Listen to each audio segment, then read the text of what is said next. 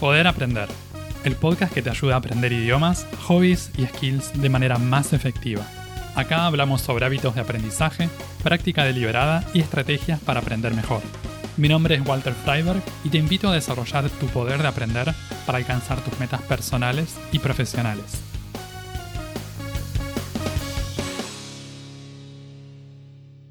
¿Hablar en otro idioma desde el principio o hablar después? Esa es la cuestión. ¿Es necesario empezar a hablar en el idioma que aprendo desde el primer día? Hay especialistas en aprendizaje que dicen que tal vez no es la mejor manera, o que, al menos, no es la única forma de aprender a hablar otro idioma. Hoy hablamos sobre los métodos de aprendizaje basados en la lectura y la escucha. Vamos a ver qué es esto del input comprensible para que lo pruebes en tu propio aprendizaje de idiomas. Cuando pensamos en una persona que aprende un idioma, pensamos en alguien que puede hablar en ese idioma. Es como que automáticamente conectamos aprender el idioma con hablar el idioma. Tiene sentido porque es uno de los grandes objetivos de quienes aprendemos idiomas. Queremos aprender el idioma para poder tener conversaciones, para poder interactuar en ese idioma. A veces también queremos poder leer en ese idioma o mirar pelis o series o poder trabajar en ese idioma. Pero como la conversación está tan arriba en la lista de prioridades, pensamos que necesitamos empezar a hablar lo antes posible. ¿Alguna vez escuchaste esto de que la mejor manera de poder hablar en otro idioma es hablando? Yo lo escuché un montón de veces. Claro, se entiende que para poder hablar es necesario practicar esto de hablar. Pero a veces esto toma otras formas. Por ejemplo, hay que empezar a hablar lo antes posible incluso desde el primer día. Este es un método posible entre tantos. No voy a hablar sobre esta manera de aprender que puede tener sus ventajas, dependiendo de la persona, la situación y sus objetivos. Hoy vamos a poner el foco en aprender un idioma a través de la comprensión, o sea, leyendo y escuchando contenido. La idea detrás de esto de aprender a partir de la comprensión es crear una base bien sólida de vocabulario y de los elementos del idioma a través del uso del idioma. Para eso vamos a necesitar exponernos a contenido en audio, texto y video. El objetivo va a ser tratar de entender cada vez más, poco a poco, sin preocuparnos por hablar o escribir. Eso lo vamos a dejar para un poco más adelante. No quiere decir que jamás vamos a hablar y nos vamos a quedar toda la vida con lo de leer y escuchar. Es solamente un momento del aprendizaje, una fase, si queremos darle una oportunidad a esto de aprender un idioma a partir de la comprensión, vamos a tener que ser pacientes con el proceso. Si estamos apurados por querer empezar a hablar lo antes posible, probablemente no nos sintamos cómodos con este método. Esto requiere de paciencia, ya que vamos a estar desarrollando nuestras habilidades y conocimientos sin ponerlos en práctica en interacciones en el idioma. Lo bueno es que podemos hacerlo a nuestro propio ritmo. También es un método muy popular entre los aprendedores autodidactas. La gente que elige aprender un idioma desarrollando una base de comprensión bien sólida suele tener muy buenas experiencias entendiendo a hablantes nativos en todo tipo de situaciones. Como parte de este abordaje incluye el uso de material auténtico para hablantes nativos, los estudiantes están habituados a pasar tiempo con audio desafiante, es por eso que son capaces de entender mejor a los nativos cuando hablan rápido, de forma poco clara o con acentos no tan fáciles de comprender. En episodios anteriores ya dije que para aprender a conversar en otro idioma necesitamos la primera mitad. O sea, poder entender lo que me dice la otra persona. No me sirve mucho aprenderme toda una serie de frases, palabras y expresiones si después no las puedo usar, si no entiendo qué es lo que me está diciendo la otra persona. Las conversaciones son siempre interacciones. Si no hubiera otras personas involucradas, serían monólogos. Así que, si querés interactuar con otras personas, este método te ayuda mucho. En la primera parte, en el desarrollo de la comprensión. Cuando aprendemos idiomas a partir de la comprensión, normalmente esperamos hasta desarrollar cierto nivel de comprensión antes de pasar a practicar nuestras habilidades de producción, hablar y escribir en el idioma que aprendemos. Primero viene el input, leer y escuchar, y después el output, hablar y escribir. El input es lo que ingresa, el output es lo que sale. Cuando hablamos de la hipótesis del input, hablamos de contenido que leemos o escuchamos. ¿Y qué dice esta hipótesis? ¿De dónde viene? La hipótesis del input fue desarrollada por Stephen Krashen, un lingüista estadounidense, a fines de los años 70 y en los años 80. Esta hipótesis postula que la clave para aprender un idioma de manera efectiva consiste en la exposición a input, contenido como texto, audio o video, que también sea comprensible. El contenido tiene que ser lo suficientemente desafiante, pero mayormente comprensible. Necesitamos entender la mayoría de eso que consumimos. Eso sería crucial para que se dé la adquisición del idioma que aprendemos. Krashen marcaba una diferencia entre adquirir un idioma y estudiar o aprender un idioma.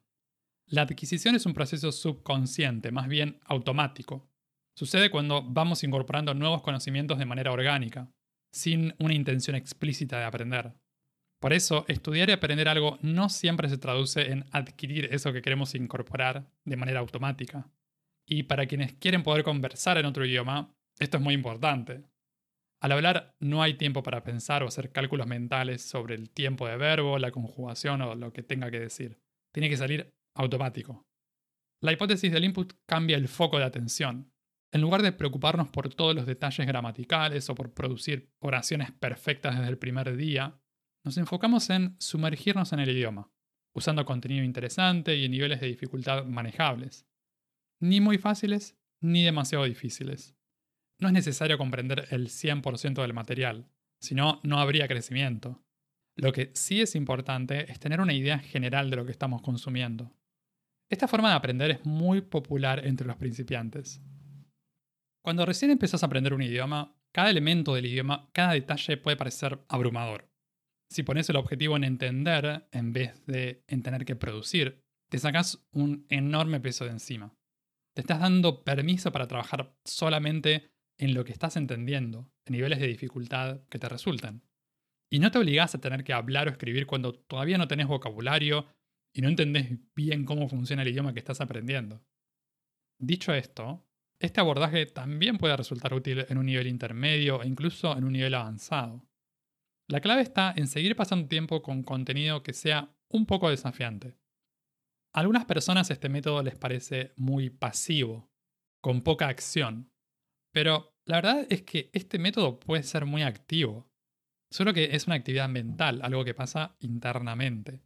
No vamos a estar hablando y conversando con otros desde el principio, pero vamos a estar trabajando activamente en nuestras habilidades. Y a lo largo de este proceso vas a estar preparando el terreno para las habilidades más activas, como hablar y escribir. ¿Cuáles son todas las ventajas de aprender idiomas leyendo y escuchando? Si elegimos un contenido que nos guste y nos resulte agradable, la primera ventaja es que vamos a tener más ganas de practicar el idioma. Vamos a querer pasar tiempo con el idioma. Cuando elegimos un nivel de dificultad adecuado, hay menos probabilidades de que nos sintamos frustrados o que nos desanimemos por la dificultad o la presión. Como el foco está en comprender, no nos sentimos juzgados por nuestro desempeño. O sea, no nos vamos a fijar en la cantidad de errores que cometemos al hablar o en las estructuras gramaticales que estamos escribiendo. Tampoco vamos a dedicar mucho tiempo a hacer ejercicios de gramática. Aprender usando este modo observador está bueno para crear una buena base de conocimientos en el idioma de manera intuitiva. Esa es otra ventaja. En vez de estar aprendiendo cosas sobre el idioma, sobre su gramática, sobre las frases que tenemos que decir o no decir, vamos a aprender el idioma a partir de contenido. Aunque no lo parezca, esto nos permite armar nuestro repertorio, como cuando un músico aprende muchas canciones. Después puede tocar esas canciones en vivo o tocarlas solo en su casa cuando quiere, con amigos. Cuando pasamos mucho tiempo con contenido comprensible en audio, texto o video, estamos construyendo ese repertorio en el idioma que queremos aprender. Estamos armando nuestro repertorio de frases, aunque aún no las necesitemos, aunque aún no tengamos planeado decirlas y empezar a usarlas. De todas formas van a quedar almacenadas en nuestra base de datos mental. Los estudiantes que se enfocan en el input durante un buen tiempo evitan uno de los grandes problemas en el aprendizaje de idiomas, el miedo y la ansiedad de hablar. Es muy común esto de sentir nervios al tener que hablar en otro idioma, especialmente cuando recién estamos empezando. Por eso, si te enfocas primero en la comprensión, le bajas el volumen a la ansiedad. Una ventaja más del input comprensible. Nos da flexibilidad a la hora de elegir el tipo de contenido que más nos gusta. Si te gustan los cómics, puedes usar cómics. Si preferís las novelas, puedes usar novelas. Si sos fan de las películas o las series, puedes usar eso. Lo que sí necesitamos es que el material sea lo suficientemente comprensible.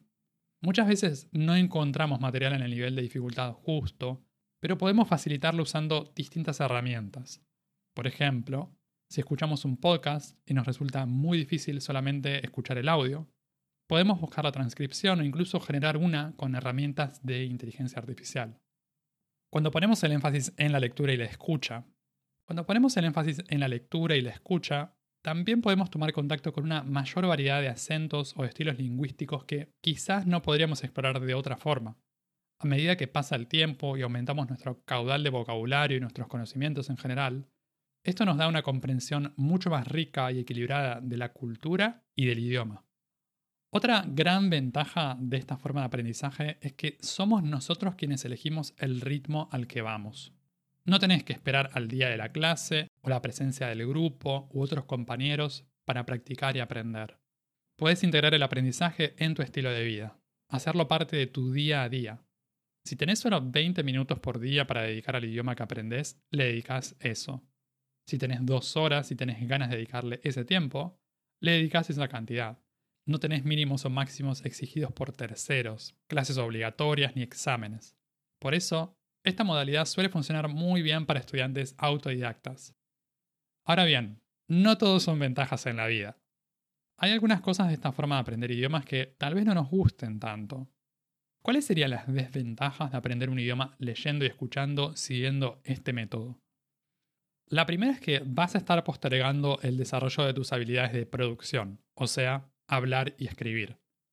Estas habilidades no se desarrollan de forma automática ni mágicamente es necesario practicarlas y cultivarlas. Practicando con input comprensible puedes entender muchísimo y, así todo, no ser capaz de expresarte, si no practicas eso por separado cuando llegue el momento. Es esta diferencia entre el vocabulario pasivo y el vocabulario activo de la que hablábamos en el episodio pasado, el número 30. Lo que aprendemos de manera pasiva después tenemos que activarlo.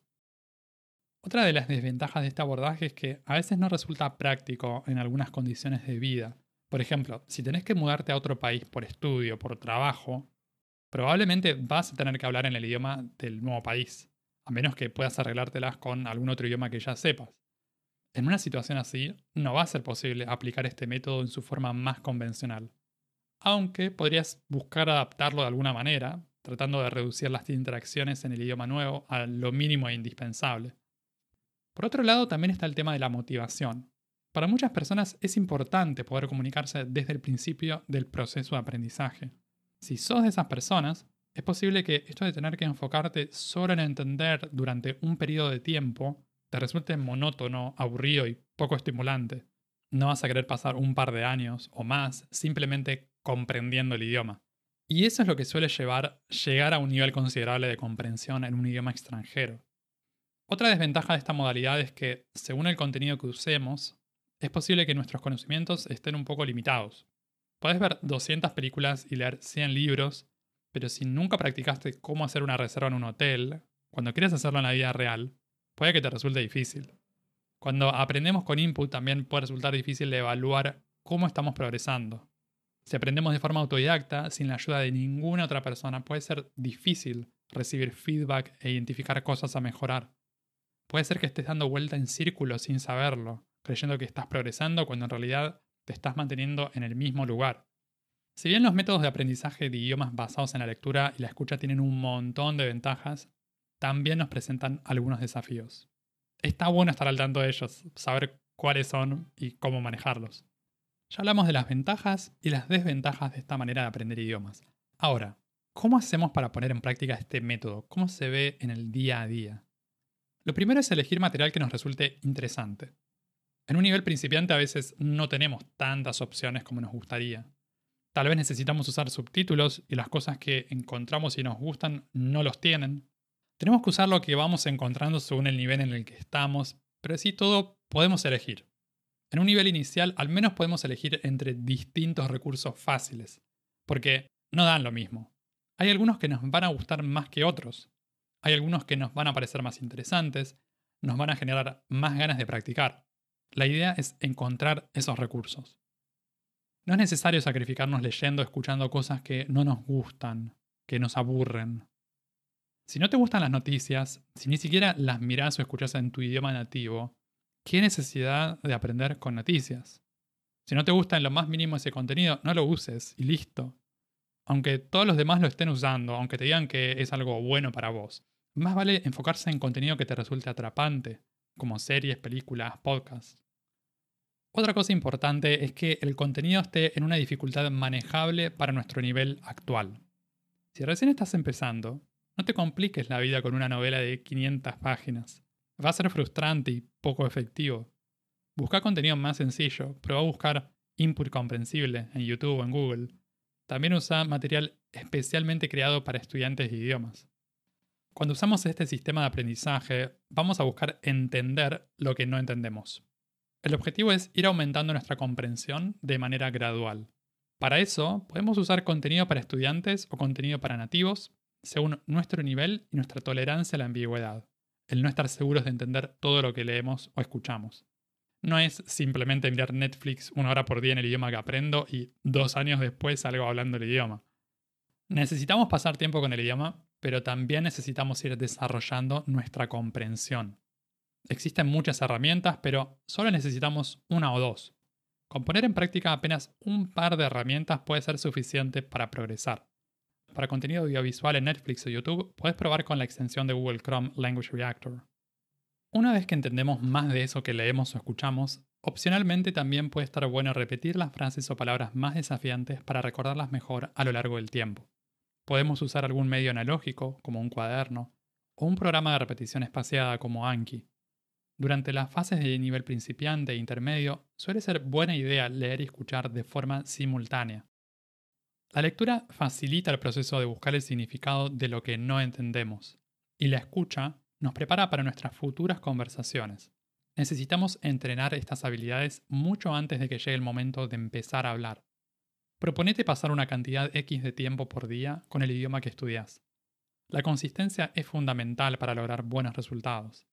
Fíjate cuál es la cantidad de tiempo mínima que puedes sostener a lo largo del tiempo. Puedes arrancar con media hora por día y después de algunas semanas aumentarlo hasta una hora o un poco más por día.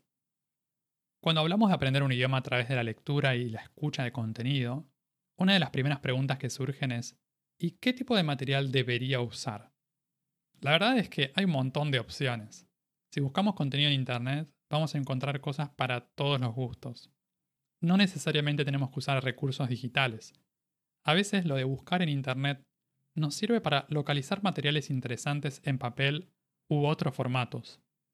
Para principiantes, uno de los mejores tipos de contenido son los canales de YouTube que tengan videos con input comprensible, es decir, contenido fácil.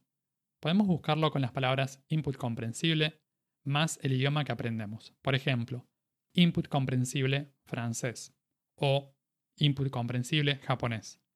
Para tener más resultados también podemos buscar en inglés. Comprehensible Input French. Idealmente vamos a buscar contenido que tenga closed captions, es decir, subtítulos exactos. Esto lo podemos localizar en YouTube eligiendo la opción de filtros de búsqueda y eligiendo subtítulos. Eso nos va a mostrar solamente contenido que tenga subtítulos. No siempre vamos a tener subtítulos en el idioma que buscamos. Por eso también puede ser útil agregar esto en la búsqueda. Por ejemplo, Comprehensible Input French Subtitles. Lo pongo en inglés porque suele haber más resultados. El siguiente nivel de dificultad es mirar series y películas en plataformas como Netflix. Acá podemos buscar contenido que nos resulte interesante. Nuevamente, necesitamos que tenga subtítulos. Eventualmente recomiendo usar algún tipo de aplicación que nos permita practicar con subtítulos dobles. Language Reactor es una de las más conocidas. Es una extensión de Google Chrome. Otra opción es ASB Player. Esto nos permite aumentar la comprensibilidad del contenido que estamos consumiendo y aprendiendo. Esto es clave. Necesitamos poder entender. De lo contrario, no vamos a poder avanzar. Los podcasts también son una muy buena fuente de contenido, aunque depende del formato que usemos. De más fácil a más difícil tenemos podcast con versión en video, podcast con transcripción y podcast sin transcripción, solo el audio. Según el momento en el que estemos en nuestro aprendizaje, podemos probar con alguna de estas opciones. Llega un momento en el que, por más que nos guste este enfoque basado en la comprensión, sentimos la necesidad de empezar a hablar. Lo típico de aprender con el enfoque basado en el input es tener un periodo de silencio. Cuando nos sintamos listos para empezar a practicar en conversaciones, podemos hacerlo de forma gradual. Por ejemplo, podemos empezar haciendo crosstalk consiste en escuchar el idioma que aprendemos sin hablarlo nosotros. Vos hablas en tu idioma nativo y la otra persona habla en su idioma nativo. La idea es que el idioma que habla el otro sea el idioma que uno está aprendiendo. Por ejemplo, digamos que yo soy nativo en español y aprendo japonés. Entonces, voy a buscar a una persona que ya hable japonés y quiera aprender español. Yo voy a hablar en español y la otra persona solo va a hablar en japonés. La ventaja de esta forma de empezar a practicar es que no nos mete presión y nos permite empezar a tener interacciones individuales con personas nativas. Es importante destacar que esto es un ejercicio de comprensión auditiva. Esto no es un ejercicio de conversación. Tenemos que tener en claro cuál es el objetivo. Cuando vayas ganando confianza y te sientas listo o lista para empezar a hablar, puedes coordinar intercambios de idiomas con las mismas personas con las que practicaste crosstalk. Puedes buscar en apps como Tandem o HelloTalk. Esto también lo puedes hacer con tutores de conversación en sitios como italki. Cada método de aprendizaje de idiomas tiene sus propios méritos, sus pros y sus contras. Si tenés ganas de probar esto de aprender a través de la comprensión, dejando la conversación para más adelante, te recomiendo darle una oportunidad para ver cómo te resulta. La primera vez que lo pongas en práctica, trata de seguirlo lo más al pie de la letra que puedas. Y después, si lo probas en algún otro idioma, ahí sí puedes intentar hacer algún cambio o ajustar cosas como por ejemplo empezar a hablar antes o incluir alguna que otra cosa de otro método. Está bueno ser flexibles en nuestra manera de aprender, pero también tenemos que tener cuidado con no mezclar demasiadas cosas o de cambiar método cada 2x3. Hay métodos que requieren un poco más de paciencia que otros. Tienen otro tiempo de maduración. Eso no significa que sean menos efectivos o que no funcionen. Solo tenemos que darles el tiempo necesario.